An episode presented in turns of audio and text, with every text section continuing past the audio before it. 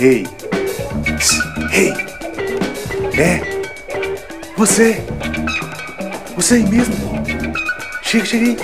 Chega mais do canal! É! Tá parada pra te mostrar, chega aí!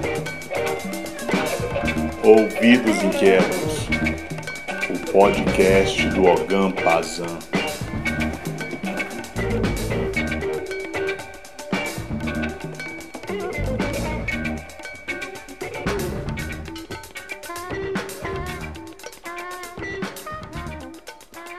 Salve Oganautas, no ar, Ouvidos Inquietos, o podcast do Ogampazan, episódio número 9. Nesse episódio falaremos sobre playlists e sobre álbuns. Vamos abordar o modo como ouvimos músicas atualmente, muito pautados por aquilo que é determinado pelas plataformas de streaming. Mas antes de começar o nosso bate-papo, vamos a velha chorada aos pés do caboclo de sempre Vamos falar sobre as nossas campanhas, os avisos de costume para que vocês nos seguirem em nossas redes sociais. Nós estamos no Facebook, no Instagram, no Spotify e também no Twitter. Lembrando da nossa campanha do Apoie-se que você pode acessar em www.ogampazan.com.br barra apoie e dar aquela contribuição esperta para que a gente possa continuar com o nosso site no ar e migrar para um provedor maior que nos permita ter mais espaço, mais potência e mais agilidade em fornecer notícias sobre o mundo da música a cada um de vocês, a cada uma de vocês.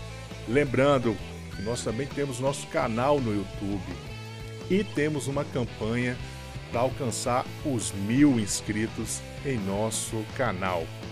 Estamos exatamente em 443 inscritos no nosso canal. Precisamos chegar a mil e quando chegarmos a mil, faremos o sorteio da linda e referencial HQ Genealogia Hip Hop Volume 2, que faz a cobertura da cena do hip hop dos anos 80. Tem um África Bambata na capa e ela faz essa cobertura sobre os anos 80. E você, rapper, você jovem, que está aí ouvindo trap sem parar, que acha que o mundo do rap, do mundo do hip hop se reduz a beat e trap, tem que conhecer um pouco mais a história do hip hop e se você ganhar essa genealogia hip hop, você vai se divertir lendo, vendo as imagens, vendo uma arte maravilhosa e conhecendo mais sobre o universo do hip hop. Então vamos lá, ajuda o Gampazan, vamos fortalecer o canal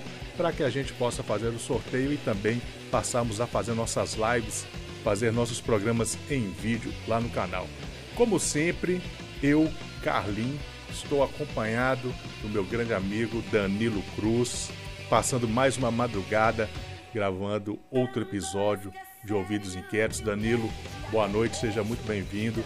É sempre um prazer estar ao seu lado para falar sobre música e gravar mais um episódio de Ouvidos Inquietos.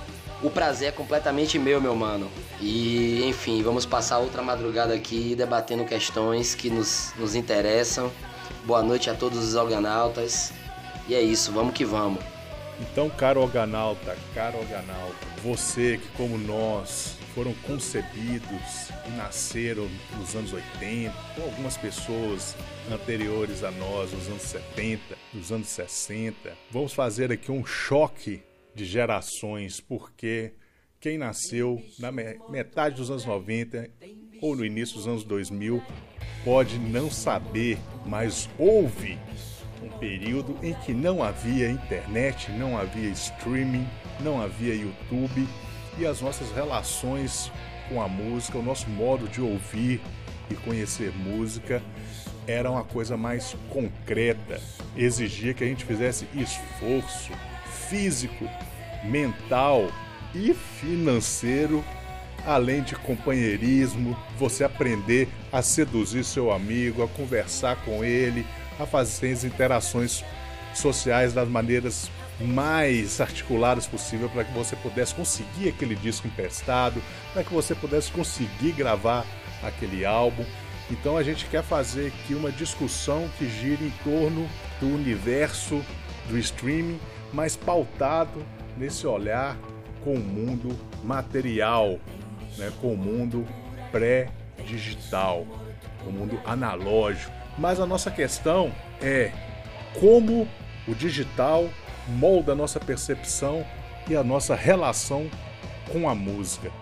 E aí a gente pegou dois formatos ou duas categorias dentro do, dos streamings.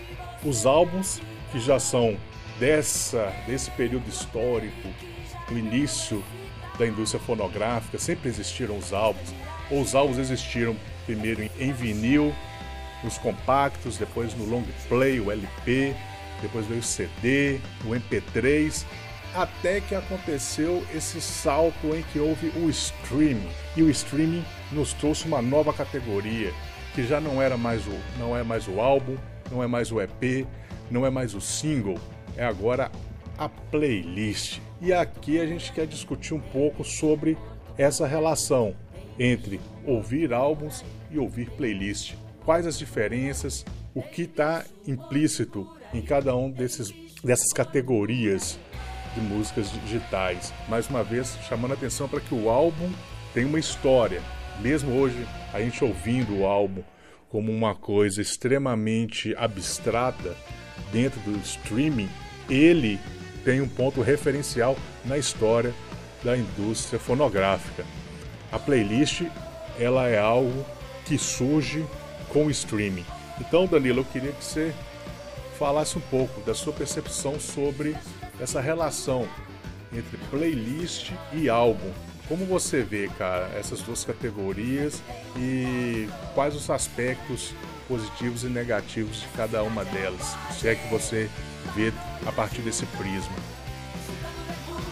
Então, meu caro, é, como você bem situou na sua introdução, nós somos de uma geração que se moldou ouvindo discos.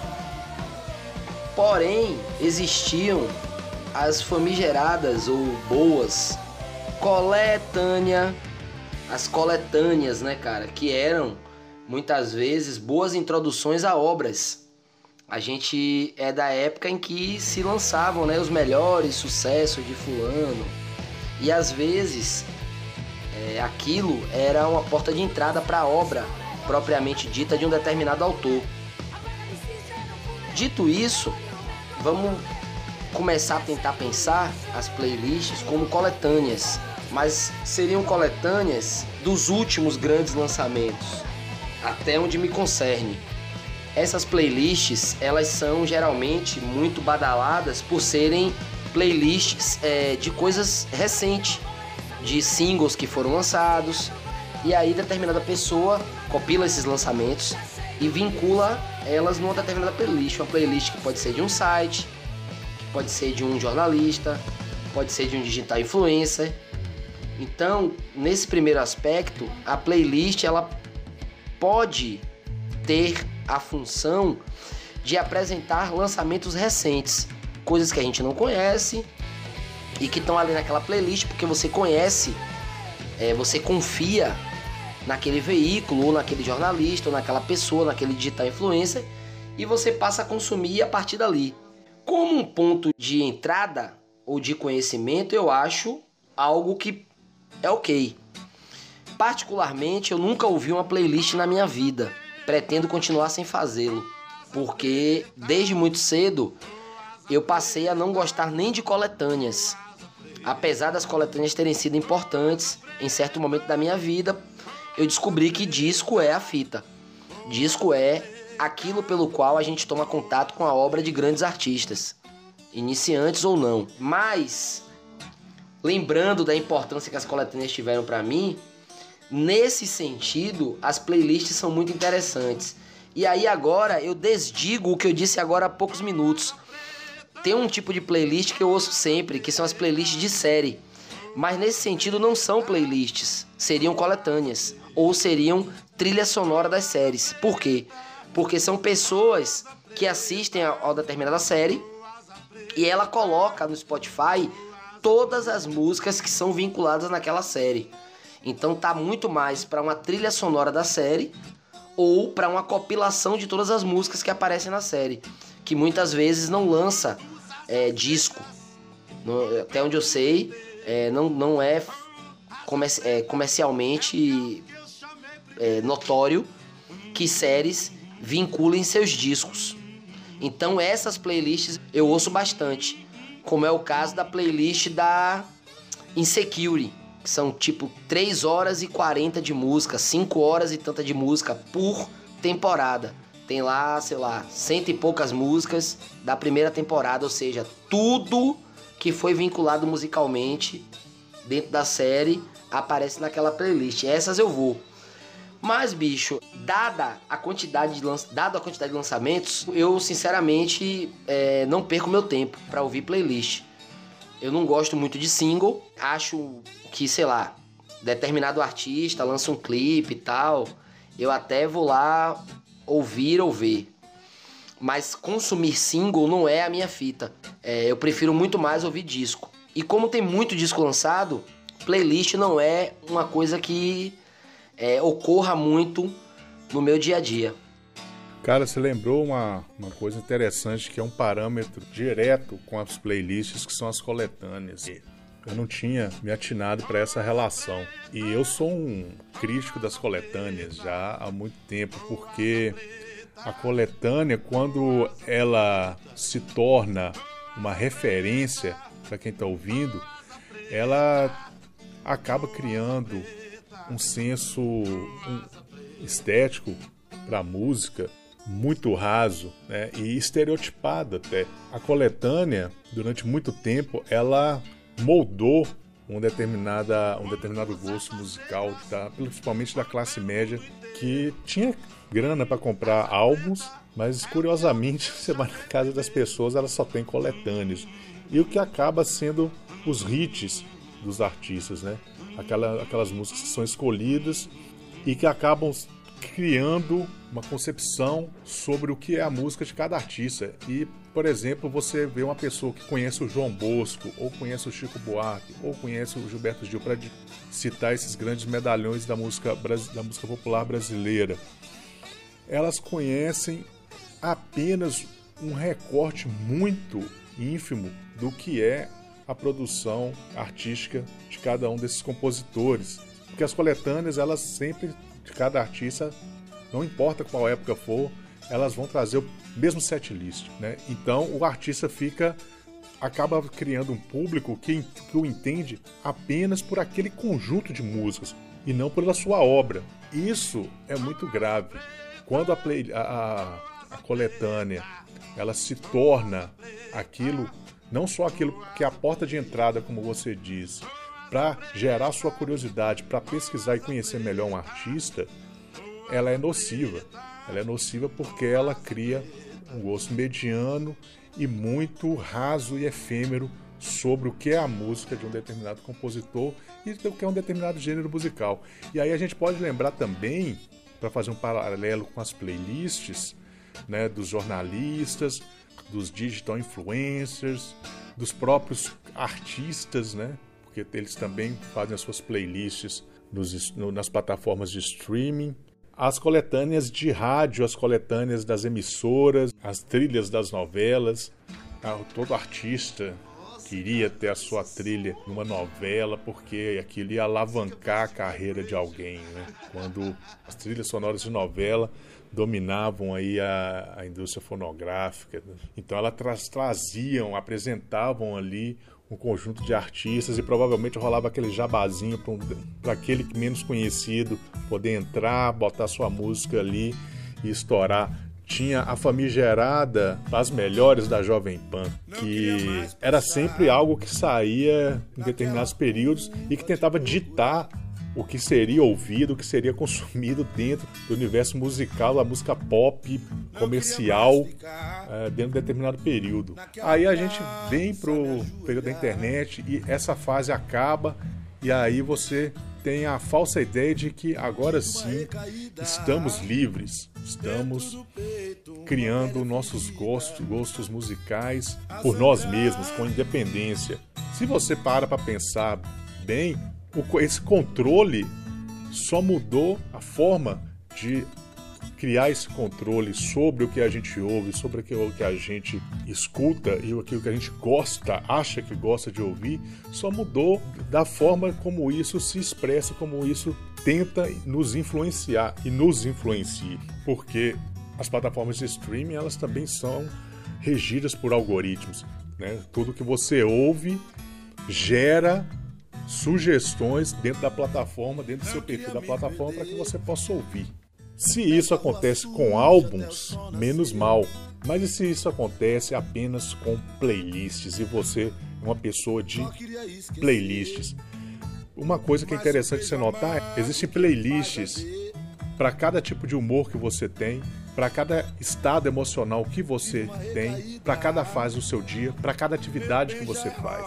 E essas playlists não são construídas por você, isso é diferente. Imagina, se eu você vou construir a minha playlist para que eu possa me concentrar. Quais músicas eu posso incluir nessa playlist? É diferente de você chegar, ah, eu quero uma playlist para relaxar. Pronto, o Spotify vai lá e te indica. E você fica ouvindo aquilo. Aí vem um canto de baleia aqui, vem o barulho do mar ali, aí entra uma música do Jorge Versilo aqui, pra você dar aquela relaxada gostosa ouvindo o Jorge Versilo. Então você é uma coisa aleatória. É muito subjetivo que é algo que vai fazer relaxar. E você recebe passivamente essas playlists. Né? Isso é muito perigoso, porque é, você está transferindo para terceiros, você está transferindo para um algoritmo, para um programa, para uma plataforma, a responsabilidade de dizer aquilo que você vai ouvir é muito mais diversificada as formas como atrair você hoje em dia, né? As playlists dentro desse, de, dessa ótica que eu estou colocando aqui, elas te colocam sempre numa condição a mais passível possível. É você esperando que seja dito para você como o que você deve ouvir para relaxar, o que você deve ouvir para se exercitar, o que você deve ouvir para dormir, o que você deve ouvir para despertar. Esse é um, esse é um ponto, né? Relacionado para mim à questão das playlists.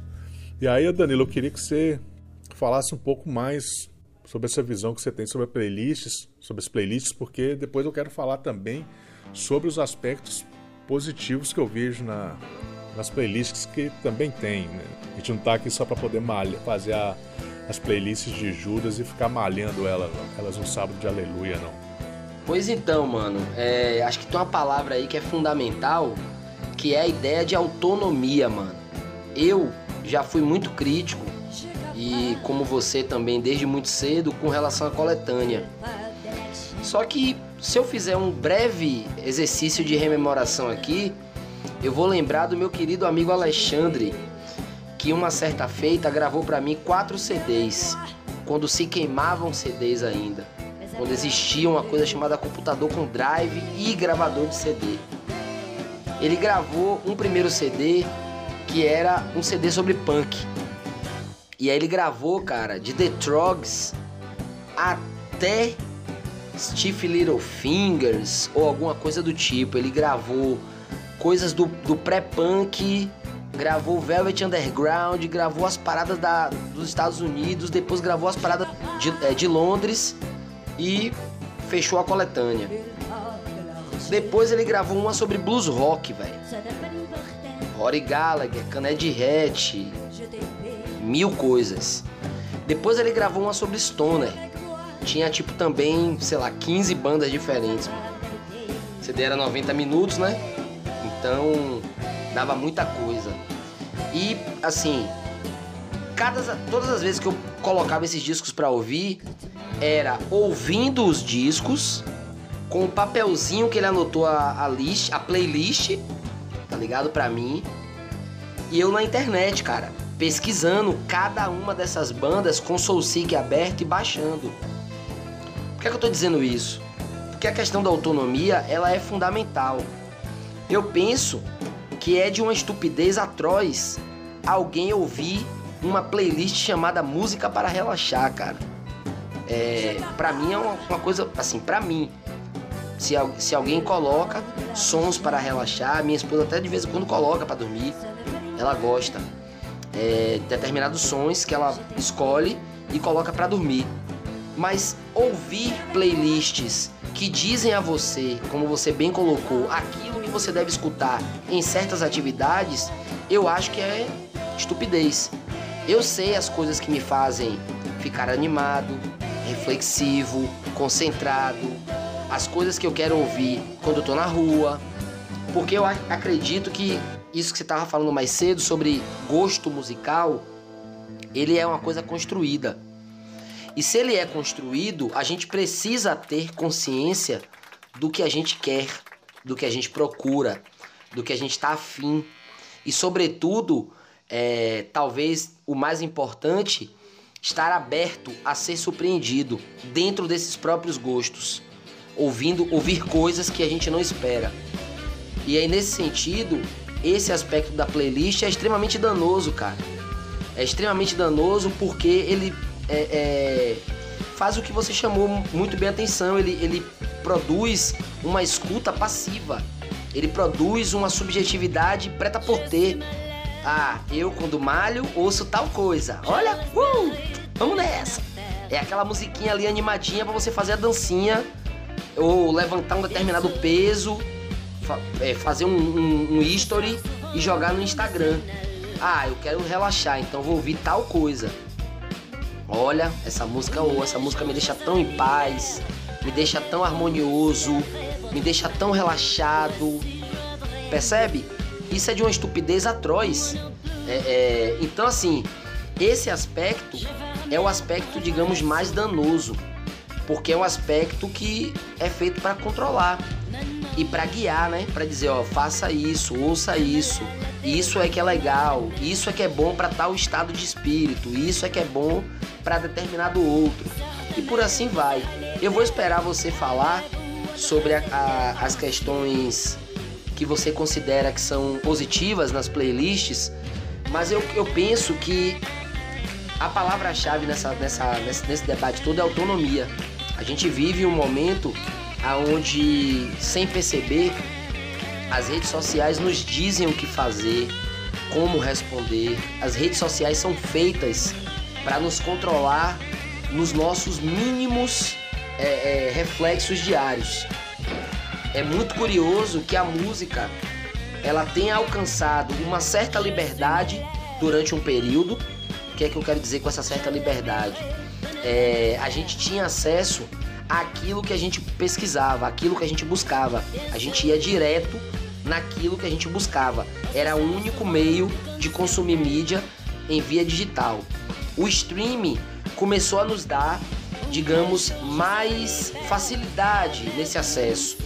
A gente já não precisava baixar coisas, a gente ouvia é, online aquilo que a gente queria. Agora talvez a gente esteja passando a um outro estágio que é o estágio antigo. A gente já sabe o que a gente tem que consumir porque outra pessoa disse pra gente. Então se eu consumo lá a playlist de fulaninho, que é um digital influencer, e ele diz, e eu acredito que aquilo que ele colocou em uma determinada playlist é bom, eu passo a acreditar que aquilo ali é bom. Eu passo a acreditar que aquilo ali é legal, que é aquilo que eu tenho que valorizar e consumir. Mas, se não bastasse essa parte ruim, tem uma outra subjacente a isso, que é o fato de eu ir atrás da obra daquilo que eu considerei bom. Então, muitas vezes, as pessoas nem, nem ouvem o disco de uma determinada música que foi incluída numa playlist de sucesso. Eu fico apenas na playlist e apenas naquele single, velho. Mano, isso é assustador. Porque a gente pensa que um artista que se considera digno desse nome e ele faz música, ele sempre pretende fazer um disco. Os singles são música de consumo rápido ou para introduzir um determinado trabalho que vai ser lançado. Se eu, como uma pessoa que gosta de música, só consumo aquele single daquele cara que eu acho que é legal, e aí a gente pode ver isso facilmente Basta a gente entrar no YouTube ou no, no Spotify e buscar os discos e a gente vai ver que tal música tem um milhão de views, a de baixo tem 114 mil views. Tal música tem 10 views, a outra tem 0 views. Dentro do mesmo disco. Ora, isso é, mano, uma perda, uma perda imensa. É, é de um empobrecimento é, gigantesco. E me parece que além de ser fruto da cultura do single, é também fruto da cultura da play, das playlists, sacou? A meu ver, existe uma forma de ter acesso às playlists, de, de ouvir playlists como uma fonte de, de pesquisa, de conhecimento mesmo. E aí eu posso fazer relação com o exemplo que você deu sobre as coletâneas feitas por Alexandre. É diferente de, você, de uma de coletâneas feitas por produtores, por profissionais né, que vão transformar aquilo num produto de massa. Né? Ali é um amigo que tem um determinado conhecimento musical levando até você bandas que ele acredita que vão lhe interessar, porque ele conhece, sabe o que você gosta, sabe quais são os seus interesses e ele tem vontade de te apresentar né, essas bandas, essas sonoridades que ele acredita que você, pelas quais você vai se interessar. Né? E aí a gente chega mais uma vez na questão da autonomia. Que ele quer fazer com isso? Permitir que você tenha acesso a uma determinada, determinada conjunto de bandas que vai permitir a você escolher ou não pesquisar mais sobre essas ou mais sobre aquelas e construir a sua própria concepção sobre aquele gênero, sobre aquele estilo que caracteriza aquela, aquele conjunto de bandas que está na, nas coletâneas que ele fez e passou para você. Então são, é um outro tipo de coletânea. E a mesma coisa acontece com as playlists, porque existem playlists feitas com o intuito de te apresentar, por exemplo, as influências de um determinado artista. Então o cara para, faz uma pesquisa, conhece, por exemplo, ao bem a obra dos Racionais e ele faz uma playlist com todas as músicas, todas as bandas as quais o KLJ criou os samplers de cada base de cada música dos Racionais. Porra, você bota a playlist pra rolar e você pega o quando chega no recorte que o KLJ fez daquela música para usar, para samplear e, e fazer a base de uma determinada música, o gatilho é acionado no seu cérebro e você lembra da música do Racionais e associa com aquilo e você vai vendo ali uma gama de bandas que influenciaram diretamente os Racionais MCs e influenciaram na construção da sonoridade, da identidade musical dos Racionais MCs. Então aí você tem uma playlist que cumpre uma função de promover a sua independência, a sua autonomia na construção da sua concepção musical. Você vai ali, a partir de cada música, pesquisar sobre as bandas, ouvir os álbuns é, onde aquela música X ou Y, a qual ela faz parte, porque essa referência também fica na playlist. Então, a playlist te dá essa condição de você escolher e ao álbum a partir dela. Porque cada música que está ali, você vai ver que ela está ela tá diretamente linkada com um álbum, com o um álbum da banda. Então não é a música isolada. Aí você pode usar, inclusive, o algoritmo a seu favor, né? que ele vai te levando ali através dos acessos que você vai tendo aos álbuns, aos artistas, e isso vai permitir que você tenha uma concepção mais ampla e não apenas parcial de cada artista, que é aquilo que Danilo está chamando a atenção.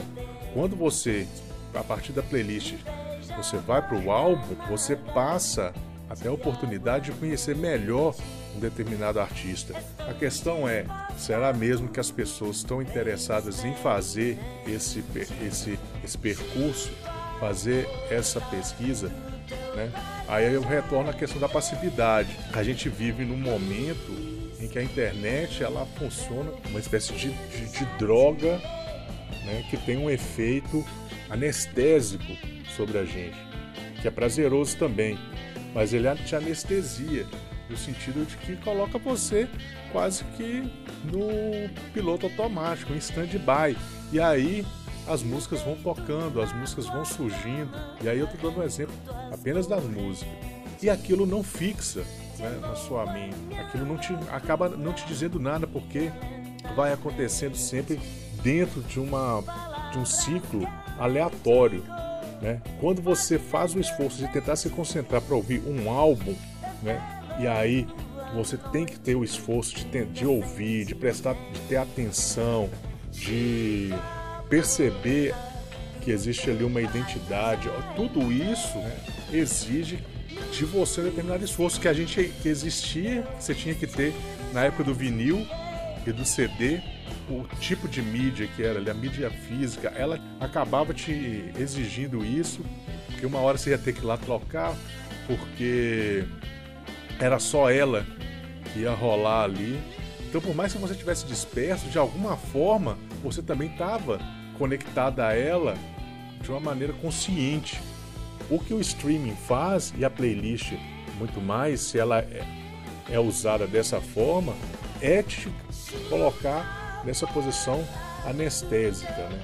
É, então, se dentro do ponto, desse ponto de vista que eu coloquei, por exemplo, da playlist dos Racionais, né, a playlist é, pode ser usada de uma forma a garantir a sua autonomia. E aí eu vou dar outro exemplo de, uma, de outra playlist que eu tenho no meu Spotify, que é a playlist sobre uh, o jazz, sobre o British Jazz.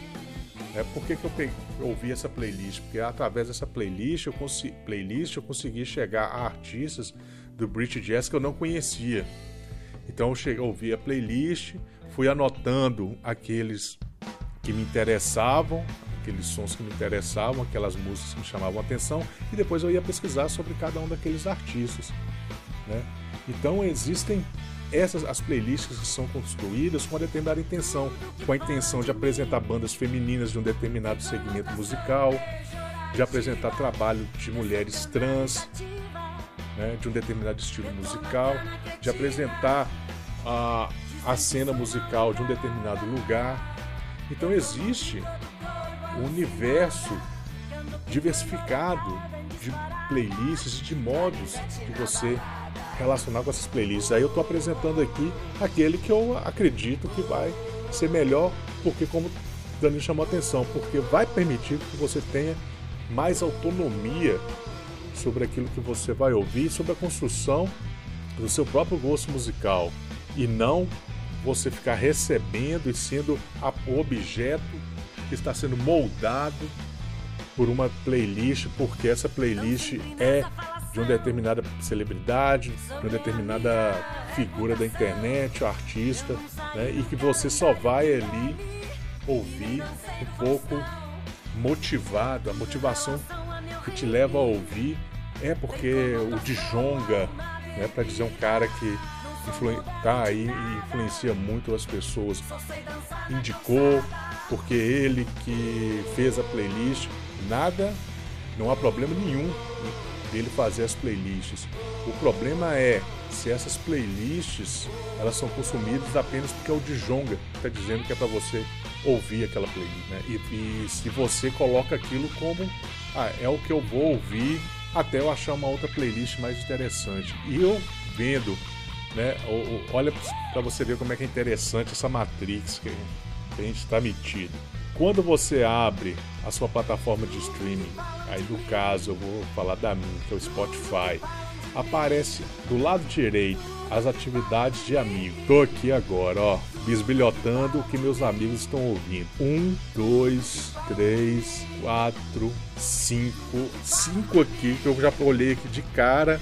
Estão ouvindo, estão ouvindo playlists. Né? Um tá ouvindo a playlist para estudar, o outro playlist punk rock, o outro playlist as melhores dos anos 90, enfim, isso para mostrar que o acesso à, playlist ele está sendo massificado, ele está virando a nova cara da, da cultura de massa dentro da, do universo da, da música. Então eu acho que isso é muito perigoso e as pessoas não ouvem mais, ou melhor, as pessoas cada vez menos escutam álbuns, né? Aí eu, diferente de Danilo, eu ainda gosto dos singles.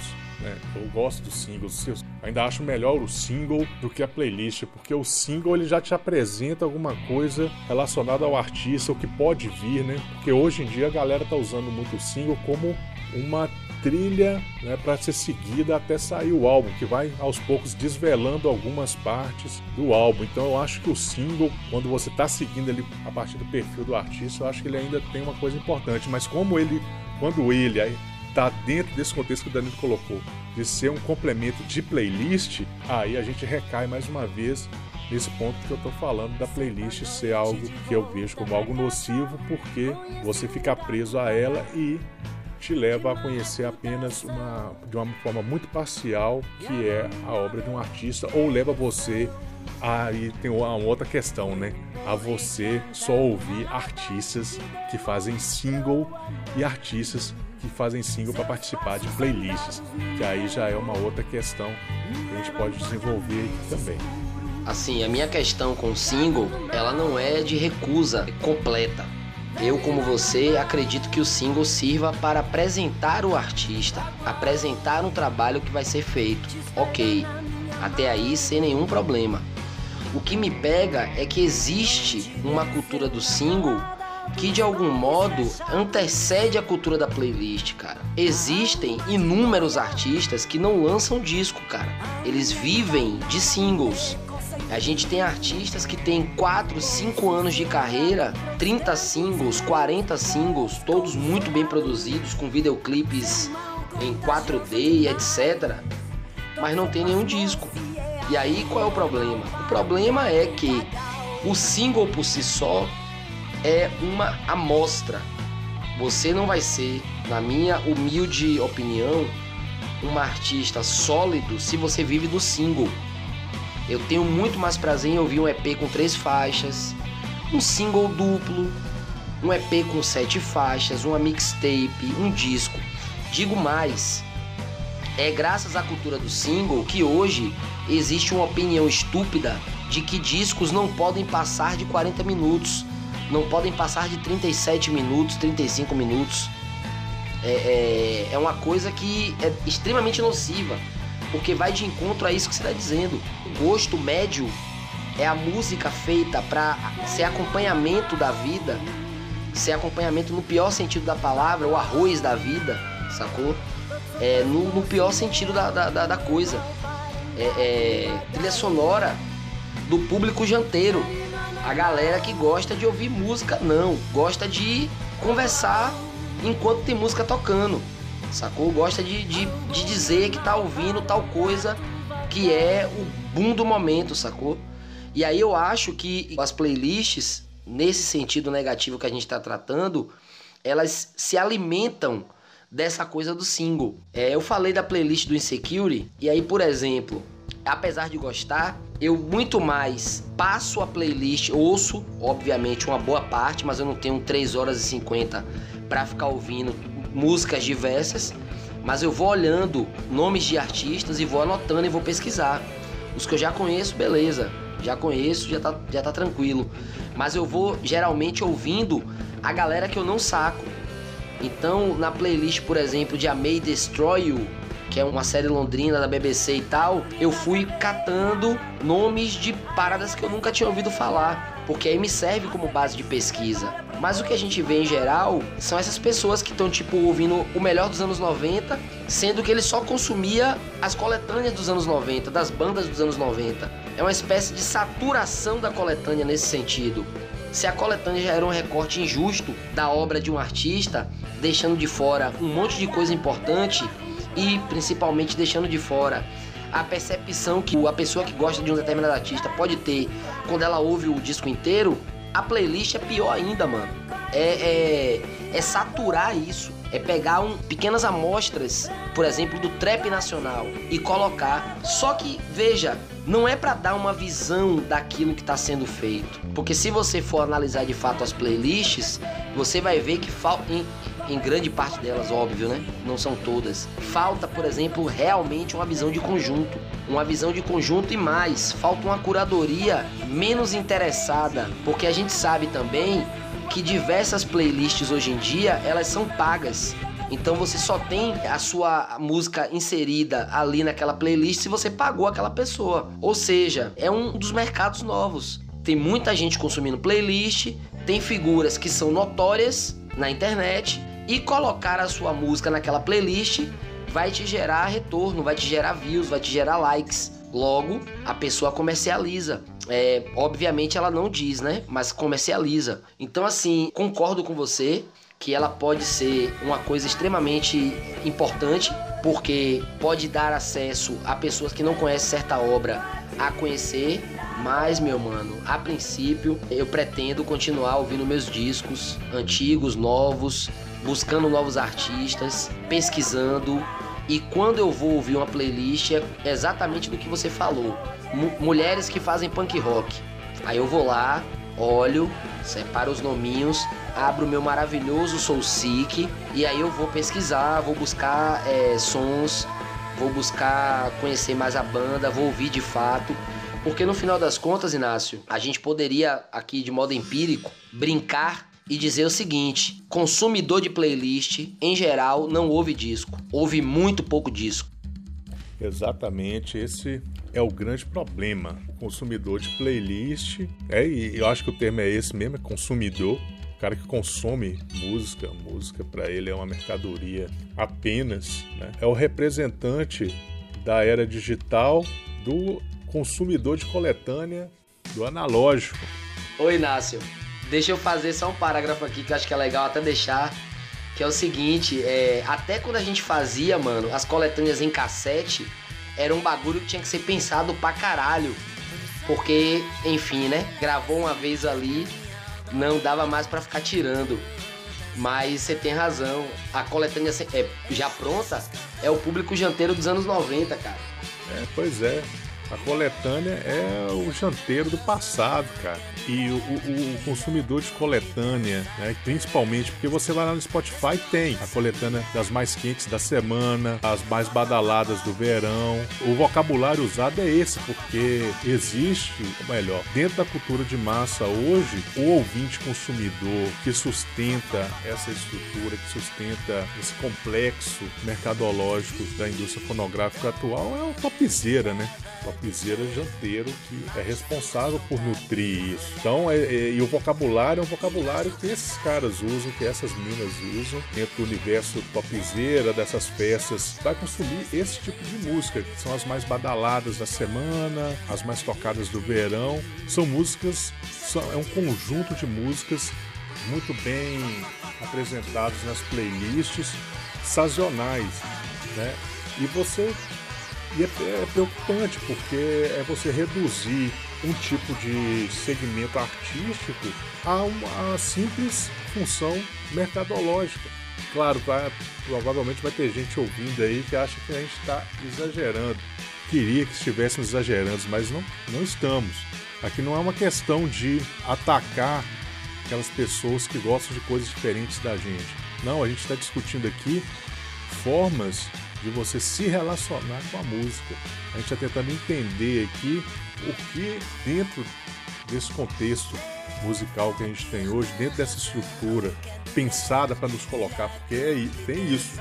É preciso entrar com cuidado nas plataformas de streaming, é, assim como é preciso entrar com cuidado nas redes sociais. Né? Como o Danilo falou, existe uma mão invisível, uma força invisível ali é muito bem articulada e urdida pelos algoritmos que faz uma leitura do seu comportamento a partir da forma como você mexe e você manipula essas redes sociais, entre elas a plataforma de streaming, é feita uma leitura para poder te indicar, para poder levar você a ter um determinar, uma determinada experiência, a melhor experiência dentro daquela plataforma. E melhor experiência significa melhor forma de consumo. Ali é o gatilho para que você vá a essas festas topzeiras, você seja aquela pessoa que vai desrespeitar as regras sanitárias porque você quer ir pra balada, porque você quer ali estar tá no ambiente em que as, os artistas que estão na lista, na playlist das mais quentes da semana, vão estar se apresentando, né? Que é a, a coisa da badalação. E a música, ela passa a ser aquilo que ela é no ambiente janteiro, um componente de fundo para sua janta, né? Você, você tomar sua Coca-Cola, comer seu rodízio de pizza, né? Bater o garfo e a faca no prato. É outra trilha sonora que compõe ali os, esses ambientes famílias de bem que querem ouvir Jorge Versilo, né, enquanto fazem sua janta e desprezam o artista que está ali tocando. Esse mesmo desprezo feito na cara do artista é feito também através do consumo das playlists, né? Então, esse podcast, podcast que tenta combater essa forma de se relacionar com a música e também tenta apontar uma forma de você lidar, de entrar dentro do streaming. A gente está fazendo essa crítica ao streaming, às playlists, mas como a gente disse aqui, a gente também usa o streaming, a gente também escuta as playlists. A questão é que a gente, voltando mais uma vez à palavra autonomia, é sempre tentar identificar como a gente pode ouvir as músicas, ouvir as playlists e sem comprometer a nossa autonomia, a nossa independência. Claro que ela não vai ser uma independência total, mas que ela seja a maior possível. E aí, se você se interessa por música mesmo, você não vai ficar restrito à playlist. Isso é bem claro, a gente está aqui defendendo a audição, a relação da música a partir dos álbuns, álbuns dos artistas. Talvez alguém não saiba o que é álbum, pode ter alguém ouvindo que não sabe o que é álbum, é o que? É álbum de fotos? O que é esse álbum? Álbum é um disco, né? Eu houve um tempo que os artistas lançavam discos, né? Tinha uma capa, que a capa era um desenho, um foto muito bem pensada, que tinha uma relação com as músicas que estavam ali dentro.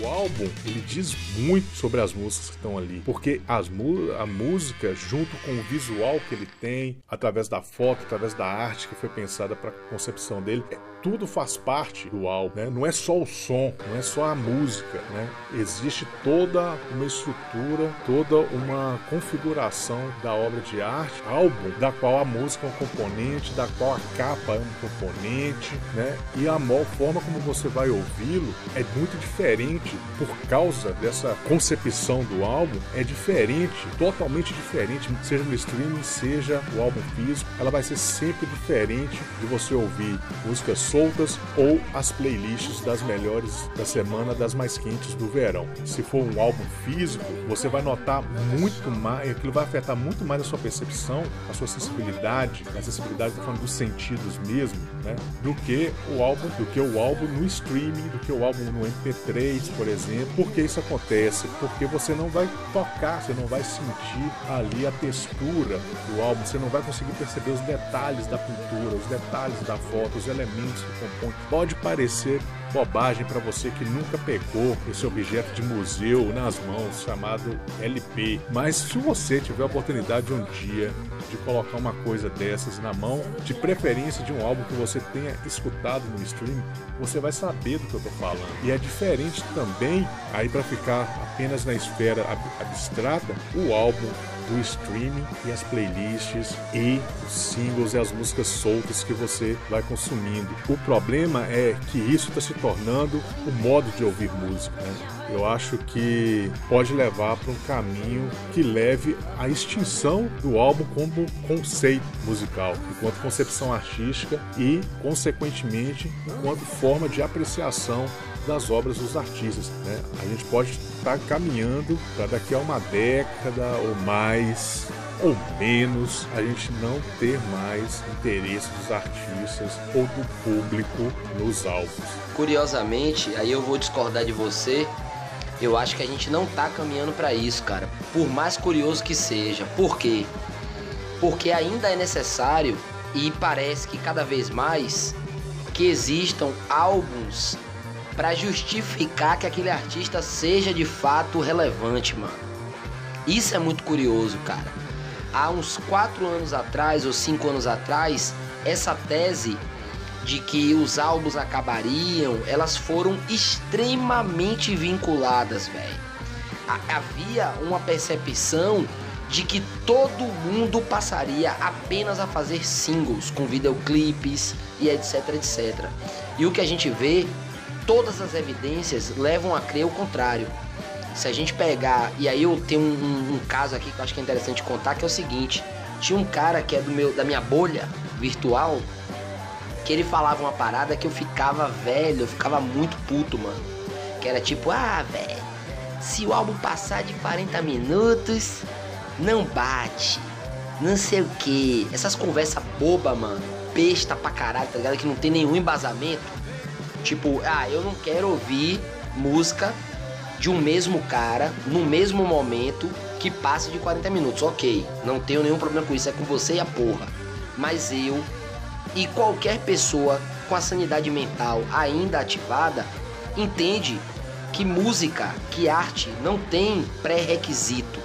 Então, parceiro, se o cara lançar um disco com uma hora, uma hora e quarenta, três horas, e eu gostar, eu vou ouvir.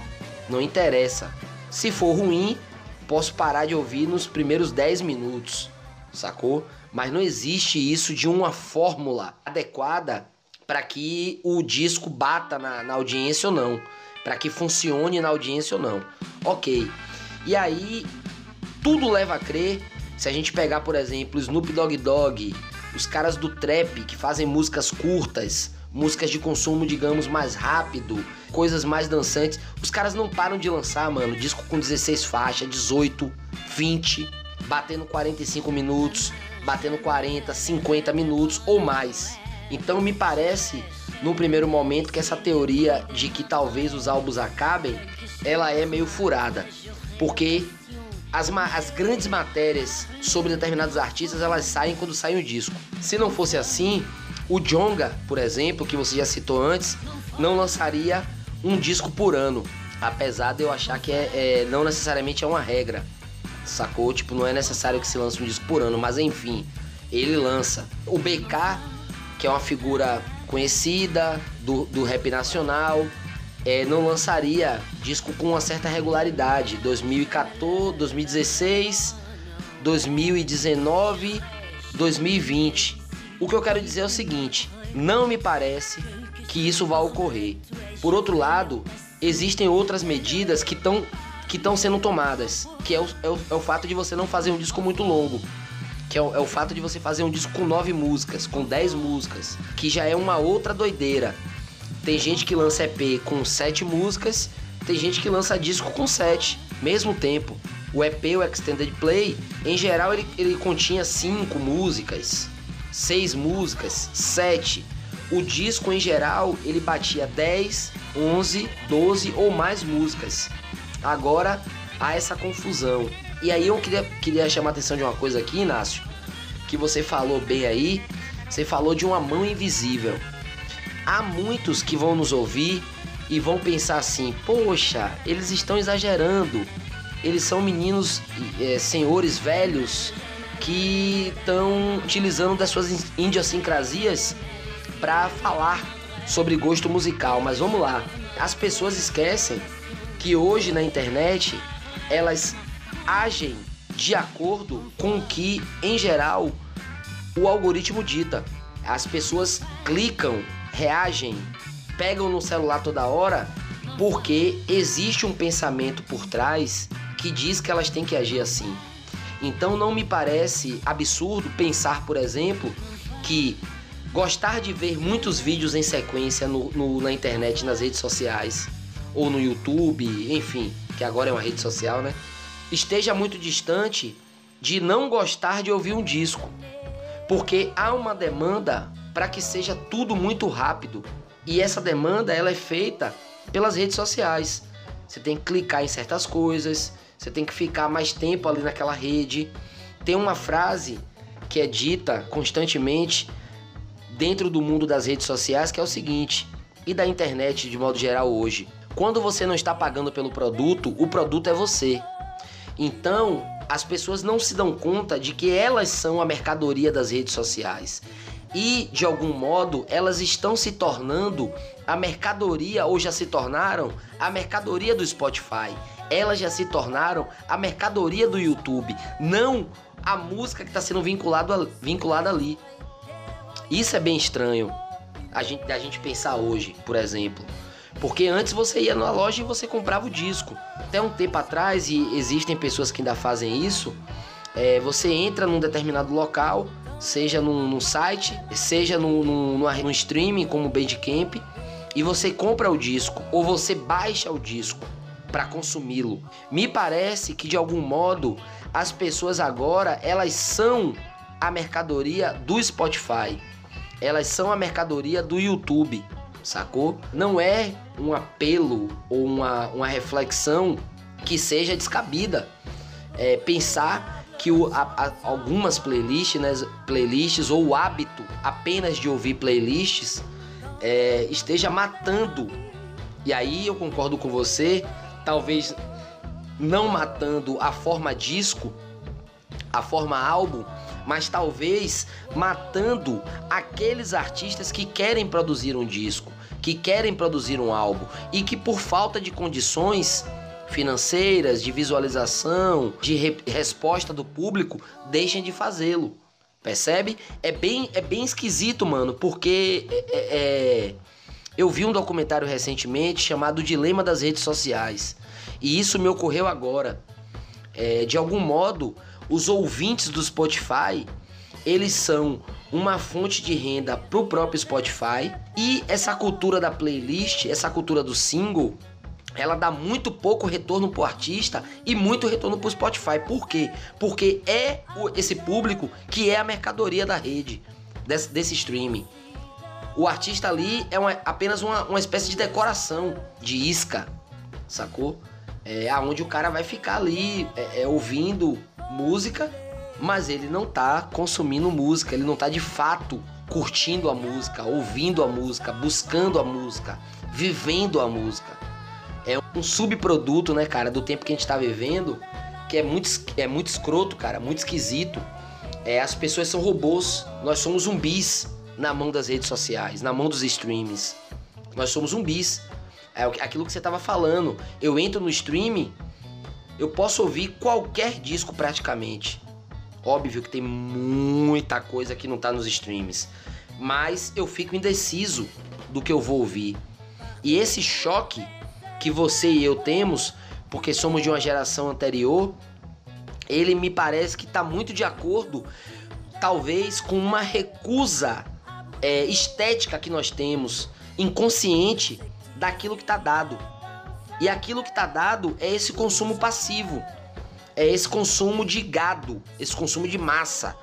Não de massa no sentido é, adorniano da palavra, mas de massa no sentido da playlist que a gente está falando, de você ficar ali consumindo, ouvindo música, sem prestar atenção naquilo que você está ouvindo. Como a gente não tem esse interesse, a gente não consegue, sacou? A gente não consegue escolher entre as, os milhares de discos que estão no, no Spotify, a não ser quando a gente já entra com uma determinação.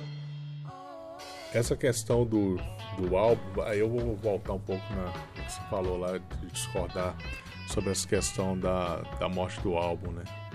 É, eu ainda acho que pode, é uma possibilidade, né? né? Eu não consigo cravar com certeza de que isso não, não vai acontecer. Espero que não. Mas se você for olhar bem, até o comportamento de artistas como o Djonga, eu acho que ele lança muito mais singles, né? Do que álbuns. Ele lança single um atrás do outro também. Você for olhar lá, ele tem single pra caralho, velho. Não, tudo bem, eu não tô discutindo a questão de lançar álbum. Tô dizendo que o cara lança single pra caralho também. Ele tá. Ele não pode ficar e deixar de lançar single. Porque senão ele não, ele não tá no corre das notas, como ele mesmo diz. Então, pro cara tá no corre das notas, esse corre das notas do single, ele obriga o cara a fazer single, não tem jeito. Acredito que um cara que tem a pretensão de lançar álbum, ele gostaria de ter o tempo dele disponível para pensar os álbuns, porque você ser obrigado a lançar singles, porque existe um público que quer single, um público, a maioria do público que é single, isso desfoca do álbum. Eu acredito que vai ter, inclusive, é, impacto na qualidade do álbum que vai sair. E aí tem também a questão que você está colocando da rapidez, né? Isso é algo, por exemplo, que na pandemia eu estou notando bem que a questão da temporalidade. A percepção da passagem do tempo está cada vez mais rápida e ela está rápida em tudo, inclusive no consumo de música, né? como você bem falou. E o single é aquilo que dá mais rapidez ao consumo da música. Ah, o Djonga lançou um, um álbum, um, lançou um single. Fui lá e ouvi. Ah, pô, mas tem o single do BK. Oh, mas tem o single do Emicida, mas tem o single de fulano, tem o single de Beltrano. E aí, velho, você fica naquela rotatividade o tempo todo de singles. Você pode, talvez, numa semana ter ouvido, sei lá, cara, dezenas de singles que foram lançados numa semana. E aí tem essa questão que você disse da, da, da, da, da rotatividade e da dessa questão da temporalidade mesmo, da rapidez com que você ouve uma música não dá tempo, não, não, não, existe, não, não, dá tempo de você, daquilo causar um impacto, como você mesmo disse. Aquilo não vai causar impacto nenhum em você. E essa tendência, essa tendência, a tendência desse formato ser a nova tendência de mercado, ela obriga o artista que quer se destacar, quer estar na crista da onda, e aí, por exemplo, o Djonga é um cara que chegou num patamar que não tem mais escolha, parceiro. O cara já tá no, qualquer passo que ele dá no, no, no sentido de se afastar disso é um retrocesso do ponto de vista comercial, né? E aí pode ser que em algum momento um artista do tamanho dele queira pisar no freio ou tenha já pô, materialmente eu já tenho tudo que eu quero, posso sair do corre das notas, né? E posso fazer, sei lá, com que outras pessoas corram atrás das minhas notas, algo do tipo, e eu posso agora me preocupar em fazer um álbum a cada três anos, mas fazer o álbum do jeito que eu quero, né? Sem parecer um álbum com outro, né? Eu posso fazer uma coisa com mais pesquisa, com mais profundidade. Não que as coisas que ele faça não tenham isso, mas eu acredito que se ele tiver a possibilidade de fazer um álbum com mais tempo, sem, a sem ter essa pressão de lançar um por ano, ou de ficar lançando single, ou de ficar participando. Pô, velho, os caras. Eh, tem, esses caras que estão dentro, dentro desse nesse nível, eles têm que. Eles ficam participando um, pelo menos a galera dentro do, do rap, eles são obrigados, velho. Eu não acredito que os caras estão gravando, determinados rappers estão gravando um com o outro, simplesmente porque eles veem ali um, um parceiro, alguém para poder realizar. Um... Eu não acredito nisso, cara. Acredito que tem muita gente que grava.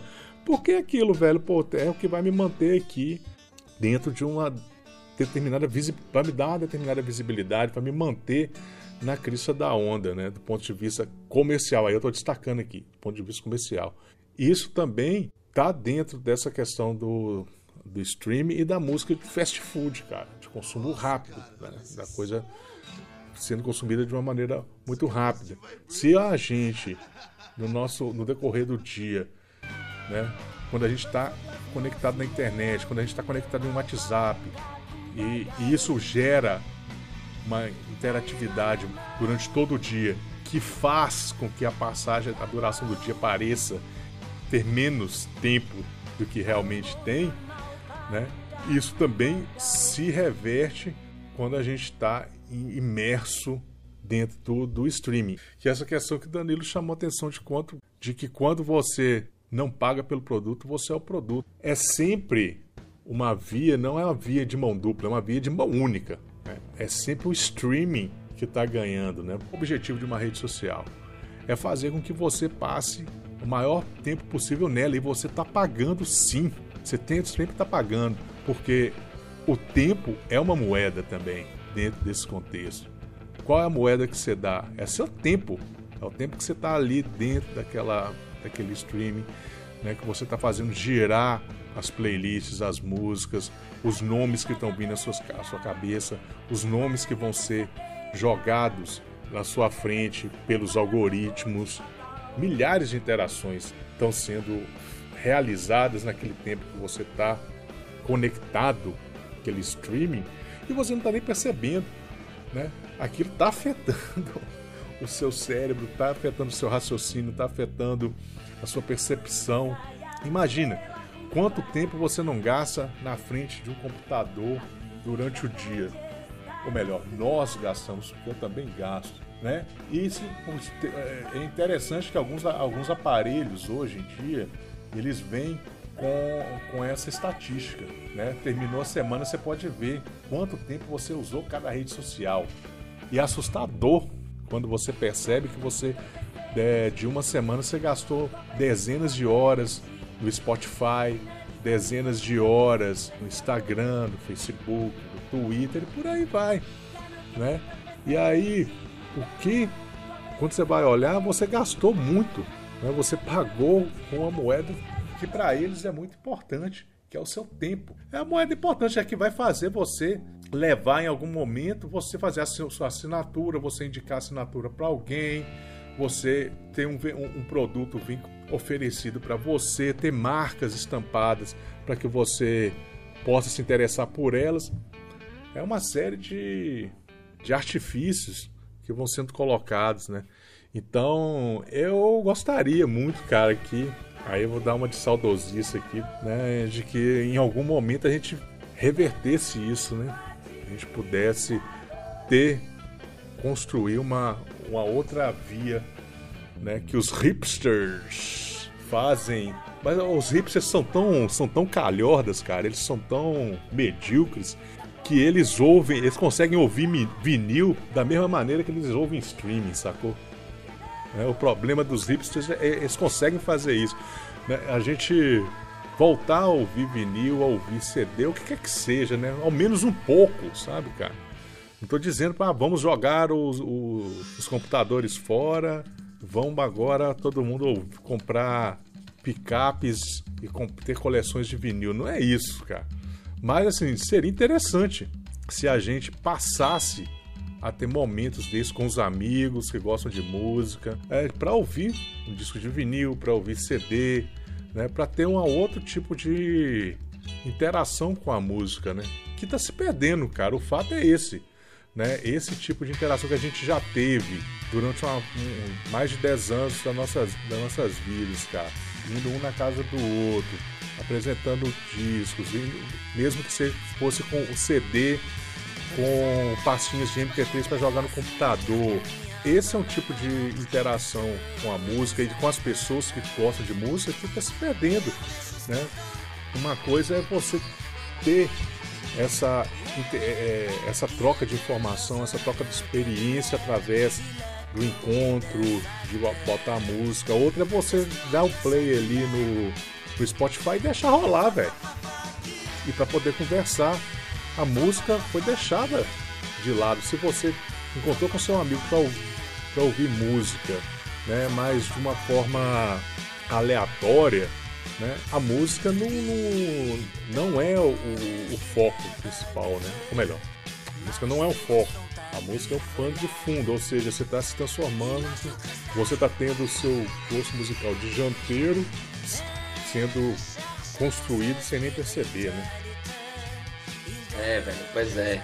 Exatamente, é exatamente sobre isso, bicho. Conversou recentemente sobre essa questão e a gente viu, a gente chegou à conclusão na nossa conversa ali pelo WhatsApp de que não se trata de, de renegar o streaming. O streaming é uma maravilha, mano.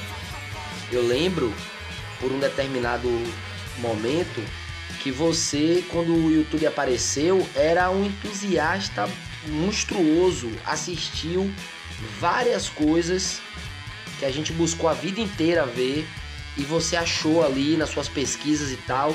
E muitas vezes eu, eu sou meio eu fui meio reticente para certas coisas da, da internet assim e tal. É, muitas coisas eu, eu, lembro que, por exemplo, Blind Fate, é, você já tinha assistido inteirinho o, o concerto e eu baixei o DVD, gravei numa mídia botei no meu aparelho de DVD para assistir e tal. Ou seja, gastei dinheiro, gastei tempo, gastei memória no meu computador à toa, que eu poderia ter visto tranquilamente pelo YouTube. Seria uma maravilha do mesmo jeito, com a mesma qualidade. E enfim, você já tinha visto. Depois você me chamou a atenção, ah, velho, isso aí eu já vi há mil, há mil anos no YouTube, eu não sabia que tava lá.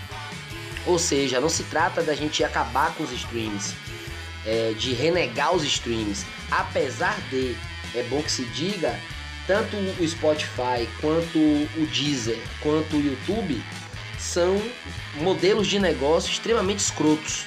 Aí é momento para uma outra discussão. Mas o que está nesses lugares é, muitas vezes facilita a nossa vida de encontrar o material, de escutar, de curtir no dia a dia e tal. Mas é muito importante ter essa posição de ativo no processo, não de passivo. Tudo bem que a gente já é um ativo temporal, né? A gente já é um ativo é, é do nosso tempo, no sentido de que essas redes e outras redes sociais elas capitalizam o nosso tempo, beleza? Mas por outro lado, é fundamental a gente entender que é, certos artistas vendem seu CDzinho ali impresso, capinha bonitinha, digipack ou envelope, e é importante consumir isso porque você dá o dinheiro direto na mão do artista. É uma outra discussão que a gente vai fazer em algum momento. Você dá o dinheiro direto na mão do artista.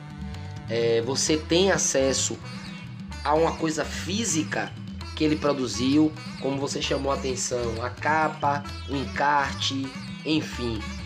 O vinil nem se fala, que é o impacto. Você pega o vinil. Essa semana, inclusive, eu achei um vinil meu do Originais do Samba. E mostrei meu menino assim, ó, tá vendo aqui é Mussum. Capa gigantesca de fuder. Enfim, é, é uma coisa importante. Se você tem condições, se você tem é, acesso é importante que você consuma. O Debajos acabou de vender uma porrada de vinil. Eu fiquei super feliz porque é uma banda que eu gosto pra caralho. E os caras têm um cuidado absurdo.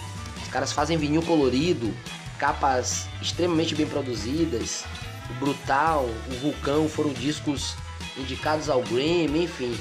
É, é muito interessante pegar o vinil do Brutal e colocar para rolar na vitrola, mano é outra fita, velho. Não é fetiche, tá ligado? É porque é outra questão, é outra forma de percepção, como você bem chamou a atenção. É importante é, esse tipo de, de incentivo, porque o dinheiro também, e é bom lembrar, se você gosta do artista que você consome realmente, para além da internet, para além de fazer tipo na internet, posando de fã-cluber, é importante você saber que os artistas ganham muito pouco por player de streaming. Muito pouco, muito pouco. É, tem vários estudos pela internet mostrando. A gente não tem, é, eu, eu particularmente não tenho os valores, mas são coisas assim atrozes. Agora imagina você comprar um CD ou um vinil da banda e saber que foi a banda quem produziu, ela quem, quem vai receber o dinheiro daquilo e vai poder reinvestir em outras gravações, em outros videoclipes, em outros é, materiais físicos, comprar merchan. É bom a gente falar isso aqui. Comprar merchan dos artistas. Camisa, bottom, caneca, enfim. Que porra seja que ele fez. Se você gosta da banda, é muito também importante você fazer isso. Porque diz respeito a uma participação ativa na carreira deles é muito, é muito fácil e, e a gente vê muito, muitas vezes as pessoas falarem de certos artistas, mas não irem no show. Elas não é, compram dos artistas. Os é, players que elas dão. São ali meio para fazer uma graça e tal, ouve pouco. Então é, é, a gente precisa se você gosta de música, de pessoas que sejam mais ativas com relação à música, que pesquisem, que busquem as referências, que busquem, busquem ler, busquem, busquem discutir é, sobre aquele disco que você gosta e não simplesmente, oh, que legal, por quê? Porque você engaja, você engaja o artista, você engaja, é, é, você produz um conteúdo na sua rede social ou ao participar de um debate ali, de uma discussão, é, sobre um determinado disco, você cria um engajamento maior e isso é bom para ele também. Então, vamos para o nosso quadro de dicas. Tá? Ver as dicas de hoje, mas antes das dicas, lembrar a você que está nos ouvindo ainda que não cansou de ouvir a gente falar mal da, dos singles, dos streamings, por aí vai. Você que também não entendeu muito bem o que a gente falou e que acha que a gente está aqui para pichar o streaming, faça um favor pra gente, vai lá no nosso canal no YouTube, dá aquela seguida esperta lá, faz a sua inscrição no canal, ativa o sininho, você vai concorrer, como eu disse no início do programa, HQ, Hip Hop Genealogia Volume 2.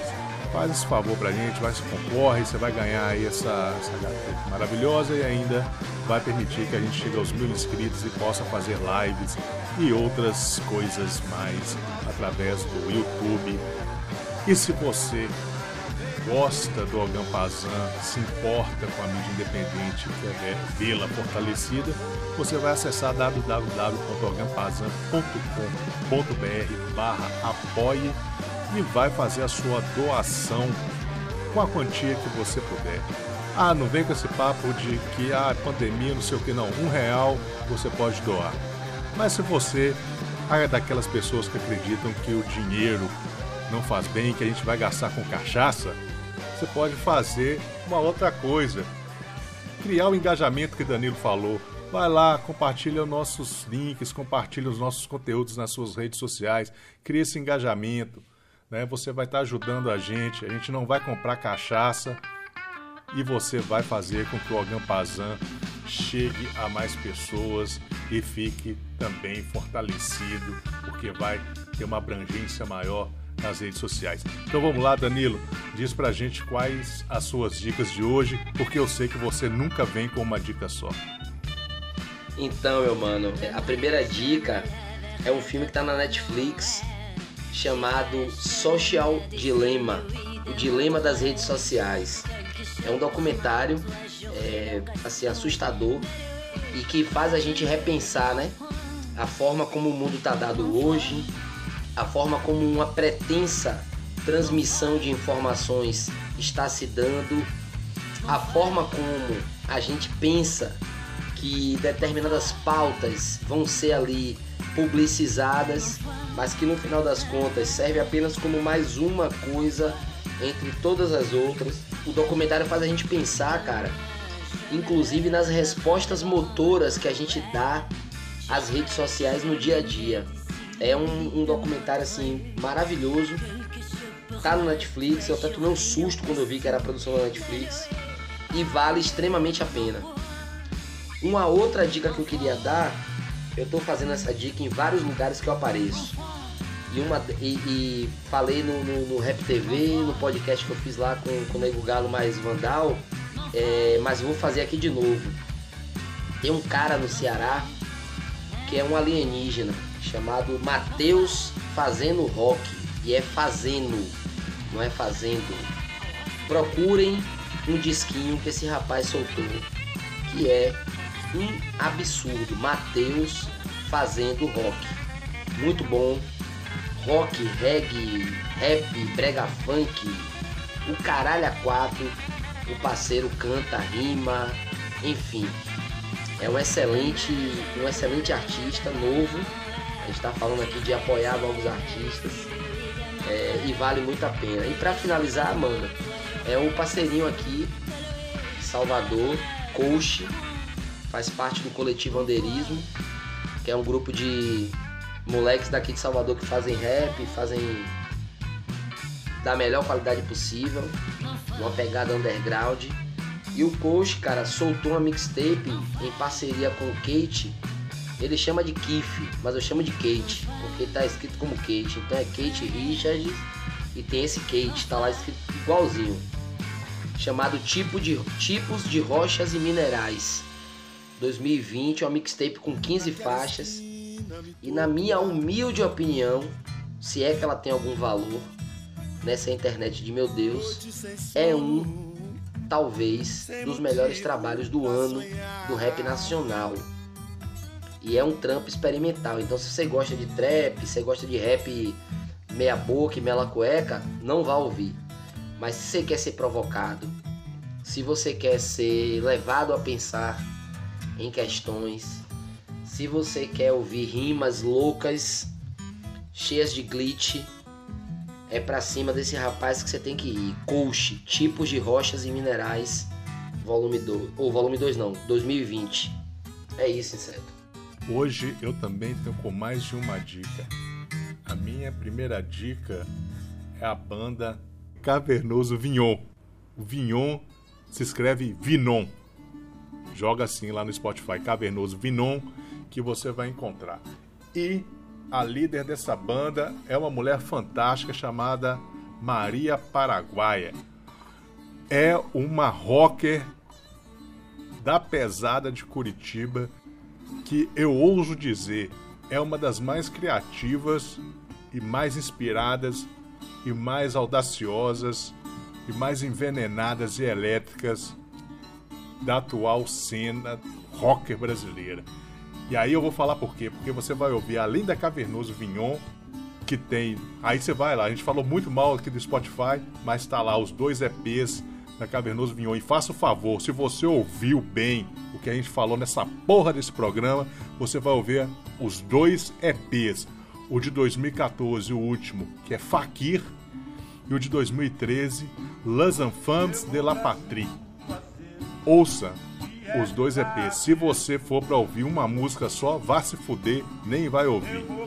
A outra banda é uma banda maravilhosa chamada Cigarras. A Paraguaia também está lá à frente dessa banda. Vai lá ouvir os EPs das Cigarras e depois vai no canal do Ogampazan assistir a live das cigarras no Ogampazan. Então a minha dica é os dois EPs das cigarras e os dois EPs da Cavernoso Vignon e procure tudo relacionado a essa mulher, Maria Paraguaia. Essa mulher é fantástica, é a nossa, sei lá, cara, a nossa John Jett. É alguma coisa nessa pegada aí, cara. É, é a Maria Paraguaia. E quem assistir a live vai saber por quê. E tem mais uma dica, já que falamos da Cavernoso Vignon, vamos falar de uma outra artista, de um artista curitibano que faz parte da Cavernoso Vignon, que é o Lucian Satan. É isso mesmo, Lucian Satan. Esse cara é o maior bluesman do Brasil. Aí agora eu vou dar meus arroubos aqui de, de loucura, velho. É o maior bluesman do Brasil. Não me venha falar de André Cristóvão, não me venha falar de blues etíricos, de Flávio Guimarães. Nenhum desses caras chega aos pés de Lucian Satan. E ele é muito mais jovem que esses caras. E ele faz um country blues foda. Foda. Country blues brasileiro. Não é ficar mimetizando também o country blues americano, que se ele fizesse já seria bom pra caralho. Mas é um country blues brasileiro. E aí o cara não é bluesman só na música igual esses caras, não. Esses branquelos aí de apartamento que faz blues com guitarra, de estatocaça de dezenas de milhares de reais e aprende a tocar com, com fazendo aulinha por aí não. O cara é o blues. Né? A roupa, você olha para ele, a roupa que ele tá usando, qualquer foto que você vê, falei, esse cara é bluesman. Então, Vá também no Spotify, tem lá, Lúcio Sigita, Lucian Araújo. Não sei por que ele não usou Lucian Satã, mas ele usou Lucian, tá lá, Lucian Araújo. Ouve, ouça o EP dele, que é de 2015, e digite Lucian Satã no YouTube. Né? Se tem uma coisa que o YouTube serve, é para a gente conhecer esse tipo de coisa. E veja os vídeos do Lucian Satan. Lucian Satan. Guarde esse nome se você gosta de blues. Vá lá para você ver o que é blues de verdade. Você vai ver que André Cristóvão, que Flávio Guimarães e qualquer outro bluesman branquelo brasileiro aí, você fala que é bom pra caralho, não chega aos pés de Lucian Satan. Velho, deixa, Deixa só eu, eu fazer justiça, já que eu fiz você soletrar o nome da, do cavernoso Vignon, é, dizer também o seguinte, Coach, quem quiser procurar é K-O-L-X. Só isso, Colch. K-O-L-X, tipo de rochas e minerais. Pronto, é isso. Muito importante você falar isso, que eu estava achando que ele era coach mesmo, desses que ficam ensinando para as pessoas como devem viver as suas vidas. É, fique bem claro que ele não é esse tipo de coach. É, ele nem é o nome dele, nem tem nenhuma referência com a palavra coach. Ele não é técnico de, de vida de ninguém, ele não ensina ninguém a viver porra nenhuma, ele só compartilha as experiências de vida dele através das suas músicas, como os músicos de verdade fazem.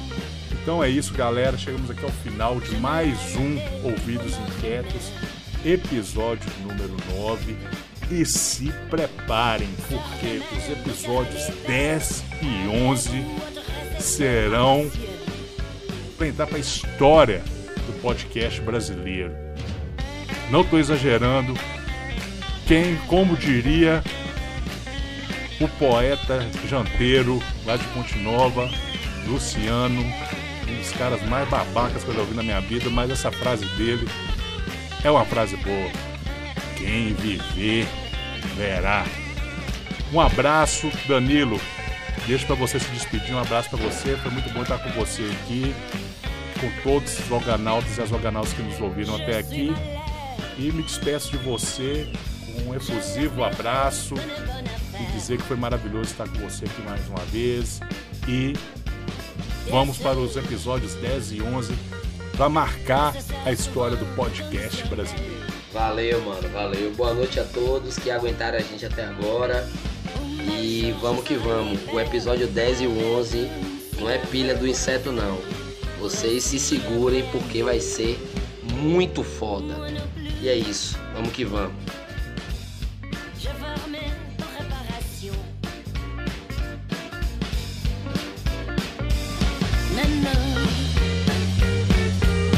Je me la tête, il faut